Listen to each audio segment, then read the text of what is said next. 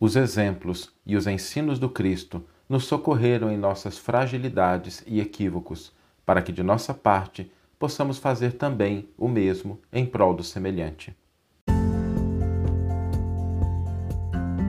Você está ouvindo o podcast O Evangelho por Emmanuel, um podcast dedicado à interpretação e ao estudo da Boa Nova de Jesus através da contribuição do benfeitor Emmanuel.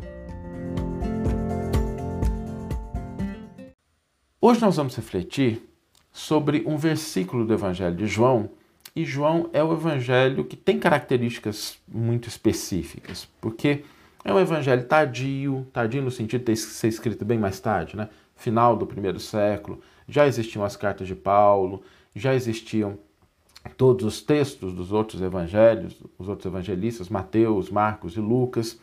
Muito do que a gente entende como sendo a literatura cristã já estava estabelecida, né? aquilo que ficou no Novo Testamento. E, e João traz uma perspectiva nova. João traz uma visão de Jesus que é uma visão que se complementa com a dos outros evangelistas. Porque ele olha a figura do Cristo tendo convivido com Jesus, tendo interagido com Cristo. João era muito jovem quando Jesus esteve conosco, né, o mais jovem dos discípulos, dos apóstolos. E ele conviveu com Jesus e percebeu a grande dedicação do Mestre. E ele tem uma, uma reverência muito grande pelo Cristo, pela figura de Jesus e por Jesus ter vindo ao nosso encontro. E, e é interessante porque João pôde avaliar, talvez enquanto encarnado, né, melhor do que muitas pessoas, toda a transformação causada pela vinda do Cristo. Aquilo que éramos antes de Jesus e aquilo que nos transformamos depois da mensagem de Jesus. João pôde vivenciar a transformação do cristianismo na primeira, na segunda metade do primeiro século e ele pôde observar isso. E é algo que a gente pode fazer uma reflexão também, porque antes de Jesus, nós convivíamos com uma cegueira espiritual, às vezes com desvios, com enganos, com ignorância. Mesmo dentro da cultura judaica, que é aquela que o Cristo escolheu para trazer a sua mensagem, dado aos avanços que já existiam, ainda havia dificuldade em entender o que significa o amor ao próximo mesmo, e que Jesus estende o amor até os inimigos. E quando Jesus vem ao mundo, ele não olha para esses defeitos, para esses problemas, para esses enganos, para essa ignorância. Ele vem trazer a sua luz. Porque Jesus sabe que o papel da luz é brilhar, é iluminar.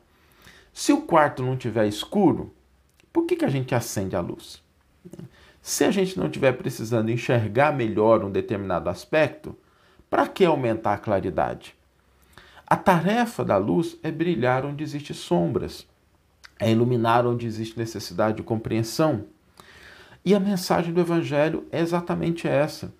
Se a gente pensar na história da humanidade antes de Jesus, como é que as pessoas lidavam consigo, consigo, com as outras pessoas, e como é que a gente passa a lidar pelo menos como proposta, e muitos seguiram essa proposta, a gente não pode ser pessimista e deixar de reconhecer os grandes avanços que tivemos. Temos desafios? Temos também, mas a gente avançou muito em relação àquelas coisas que eram aceitáveis antes de Jesus e aquelas que passaram a ser os ideais após a vinda do Mestre.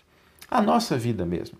Pensemos no seguinte: como é que era a nossa vida antes da gente conhecer a mensagem do Evangelho e como é que é a nossa vida depois de conhecer a mensagem do Evangelho. Como é que a gente pensa, como é que a gente age, como é que a gente se relaciona.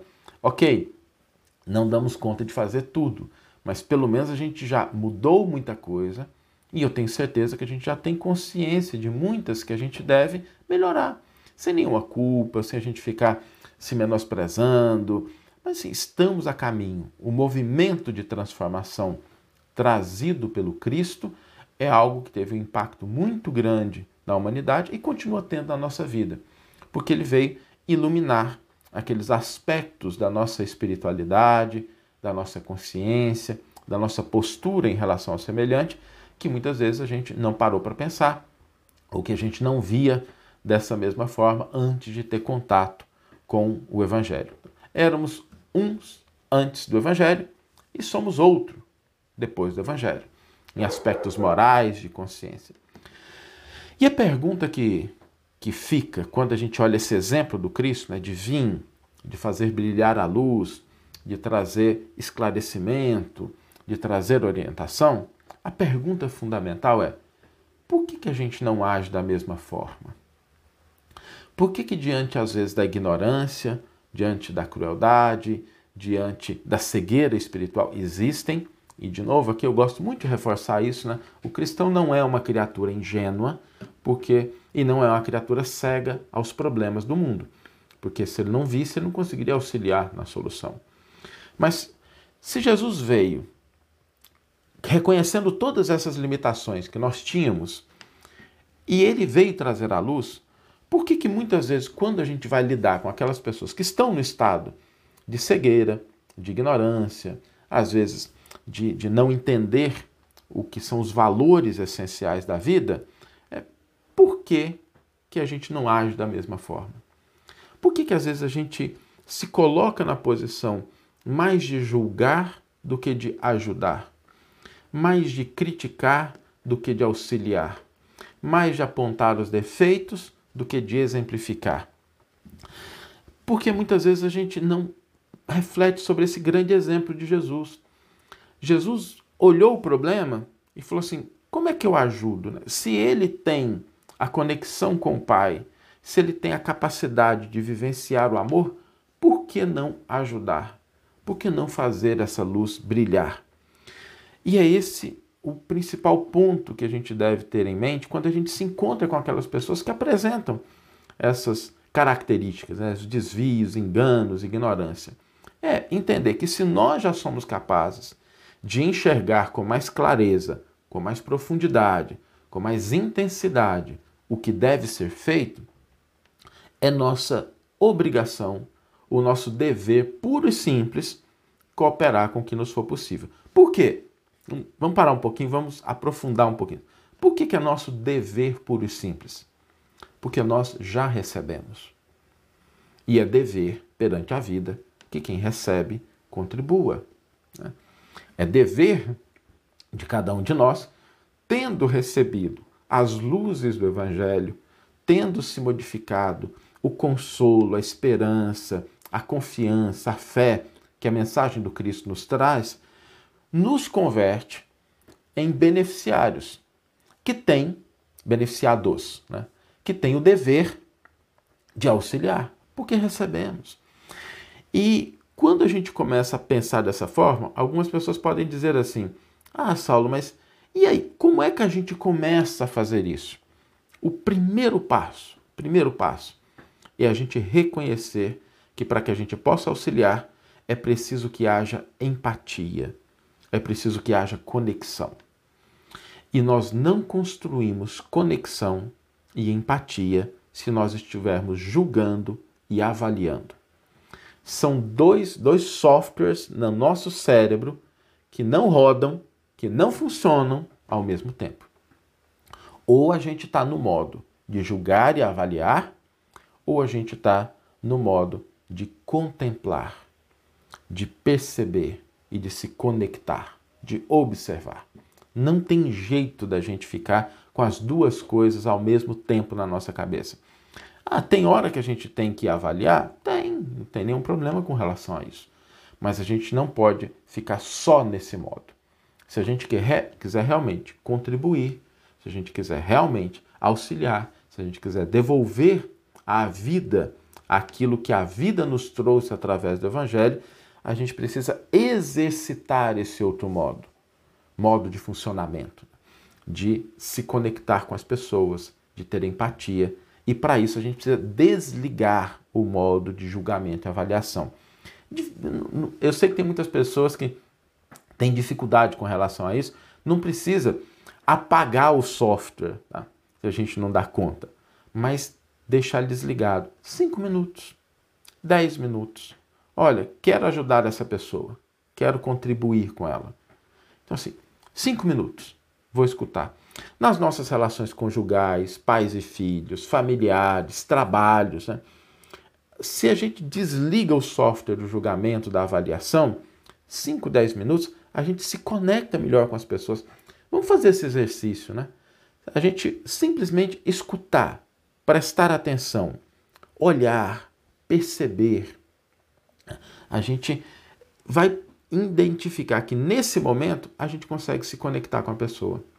E aí a gente consegue de fato auxiliar, consegue entregar aquilo, porque a gente vai perceber o que nós já temos e aquilo que a outra pessoa necessita, a condição dela. Aquilo que pode ser que nós tenhamos e que para ela pode ser algo útil. Mas se a gente ficar no modo julgamento, no modo avaliação, a gente não constrói a conexão. E aí, gente, não é que a gente não consiga, não tem algo que a gente possa oferecer. Mas às vezes o que a gente vai oferecer vai com sabor amargo, vai com sabor azedo, porque a gente não se conectou com a pessoa e aí vai acabar parecendo, percebendo pela outra pessoa como uma crítica.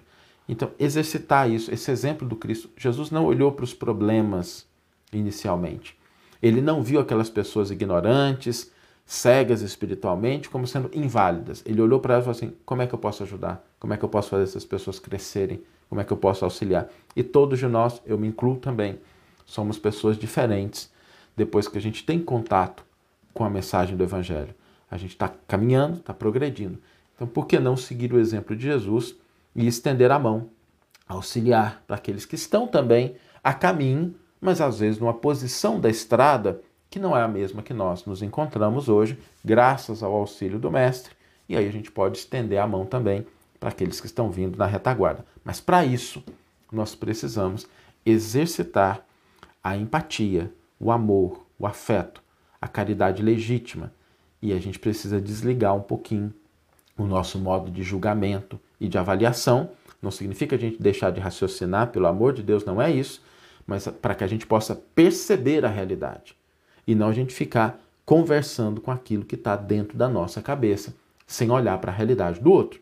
A gente ficar com os nossos preconceitos, as nossas ideias preconcebidas, as nossas crenças e a gente não olhar para o outro como ele é e enxergar aonde nós podemos ser útil. Infelizmente, na atualidade, nós temos muito esse equívoco das pessoas que lidam umas com as outras, não com o que a outra é, mas com a imagem que elas fazem dentro da própria cabeça. E eu tenho certeza absoluta se a gente pegar aquela criatura que a gente olha, que a gente não gosta, que a gente tem e a gente parar 20 minutinhos e contemplar, observar, sem julgar, num diálogo, a gente vai começar a perceber outras coisas que a gente não percebe quando a gente está no modo julgamento e avaliação. Vamos ler agora a íntegra do versículo e do comentário que inspiraram a nossa reflexão de hoje. O versículo, como a gente diz, está no Evangelho de João, capítulo 8, versículo 12, e nos diz o seguinte: Então novamente Jesus lhes falou, dizendo: Eu sou a luz do mundo. Quem me segue não anda em treva, mas terá a luz da vida. E aí, quando é muito interessante isso, porque a gente olha aqui esses dois aspectos, tá? Nas nossas reflexões a gente não costuma fazer a avaliação desses versículos, a gente deixa isso para um outro momento em que a gente faz um estudo mais aprofundado, mas aqui eu acho que vale a pena a gente lembrar disso. Quando Jesus fala assim, eu sou a luz do mundo, quem me segue não anda em treva, mas terá a luz da vida, a gente percebe esse movimento, né? Quem me segue não anda em treva. Ok. Mas terá a luz da vida. Para quê? Para iluminar. Então, não adianta a gente achar que a gente está seguindo Jesus, recebendo a luz e não andando mais em trevas, e a gente achar que a gente não tem o dever de a luz da vida brilhando em nós, iluminar o caminho do semelhante. E é por isso que Emmanuel intitula o seu comentário Sigamos com Jesus, e ele trabalha com esses dois aspectos. Perdidos no vale das sombras, padecíamos dolorosa cegueira espiritual quando o vidente divino veio até nós, fazendo claridade em nosso caminho para Deus. O amor e o sacrifício, no trabalho do bem aos semelhantes, foram a senha de seu apostolado. Não obstante nossos desvios e enfermidades, apesar das trevas em que nos mergulhávamos, não nos considerou imprestáveis para a continuação do reino celeste na terra. Estendeu-nos as mãos salvadoras e abriu-nos sublime campo de atividade renovadora. Por que não imitarmos o exemplo do Mestre diante dos companheiros temporariamente privados de luz? O cego não é inválido nem inútil. É nosso irmão aguardando concurso fraterno a fim de habilitar-se para mais amplo serviço ao Senhor, à humanidade e a si mesmo. Ampará-lo é simples dever. Auxiliemo-lo, assim, a vencer na jornada sombria seguindo os passos daquele que nos declarou há quase vinte séculos: Eu sou a luz do mundo, quem me segue não anda em trevas. Que você tenha uma excelente manhã, uma excelente tarde ou uma excelente noite e que possamos nos encontrar no próximo episódio. Um grande abraço e até lá!